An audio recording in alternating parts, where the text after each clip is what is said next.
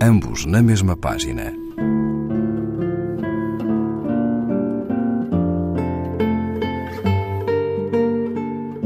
Um programa de Raquel Marinho.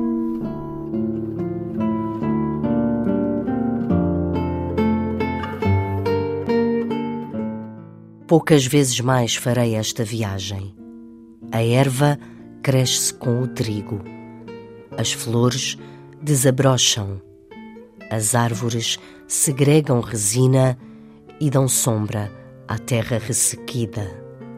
Os campos estão lavrados, o gado pasta ordeiramente, o rio segue amordaçado. Há pássaros invisíveis no horizonte e outros escondidos em ramos longínquos.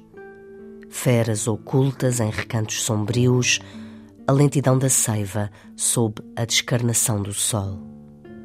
O pó repousa nas covas abandonadas pelo vento ou suergue-se desamparado no topo das colinas onde o tojo se inclina para os precipícios.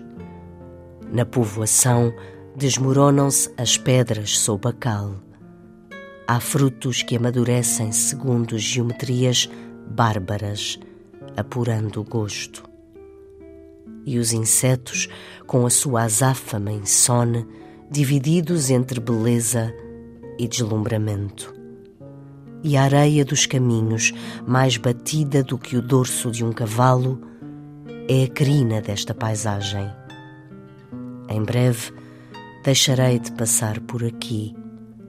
Olho a íntima maturação dos campos e a solenidade dos estábulos. Vejo que tudo esteve sempre preparado.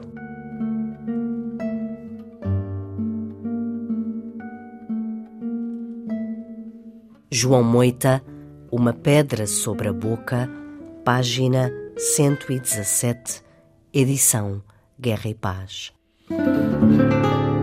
Ambos na mesma página. Um programa de Raquel Marinho.